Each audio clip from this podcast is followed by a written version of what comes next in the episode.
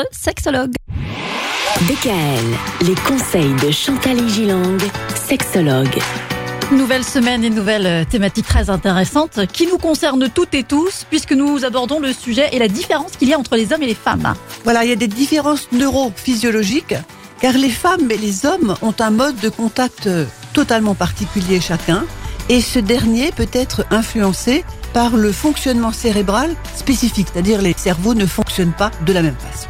En fait, nous appartenons à deux espèces différentes. Les premières phases de décryptage du génome humain ont démontré, tenez-vous bien, que l'homme et le singe mâle possèdent un patrimoine génétique de base commun à 98,4%, Mhm. soit 1,6% de différence seulement, contre environ 2,5% de différence avec l'homme et la femme. C'est Ah oui, intéressant. donc l'homme serait plus proche du singe que de la femme.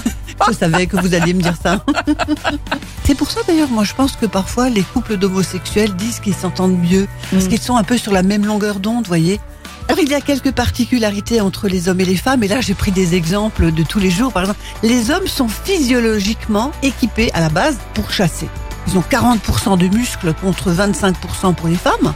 Leur vue est capable de repérer une proie, c'est-à-dire ils sont très visuels les Ah. hommes. hein. Au loin, Ah donc euh, les hommes verraient mieux que les femmes. ah oui, parce qu'ils ont une cible. Par exemple, la cible dans un restaurant, une jolie fille, ils vont la voir immédiatement. Hein, parce que là, on parle Ce des les, proies. les- euh, ce sont les proies modernes. Quand on était des chasseurs-cueilleurs, maintenant c'est des proies modernes. Hein Et autre chose, ils cicatrisent plus vite grâce à un fort taux de testostérone. La testostérone Ah fait oui. cicatriser plus vite. Ah ça j'ignorais complètement. homme en temps de guerre, en Oui. temps de conflit, etc., produit plus de testostérone, ce qui va d'ailleurs avoir des conséquences puisqu'il va être peut-être plus agressif et qu'il va violer les femmes, ce qu'on ne comprend jamais d'ailleurs. Oui. Quand un homme tout à fait lambda et normal viole une femme en temps de guerre, mais également ce taux de testostérone leur fait cicatriser plus vite pour leur survie. Les hommes s'orientent facilement dans l'espace parce qu'ils ont un cerveau droit plus fort et ils identifient le nord. Les femmes, quant à elles, ont une faculté verbale accrue. Elles parlent plus et c'est destiné au langage et à l'éducation des enfants, c'est-à-dire c'est le cerveau gauche. Elles entendent deux fois plus fort.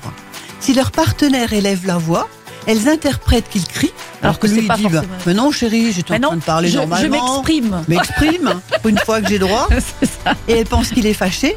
Tandis que les hommes ont le sentiment de parler de manière confidentielle et complice, ce qui Mhm. peut provoquer des malentendus parce que madame, elle considère que ça n'est pas confidentiel.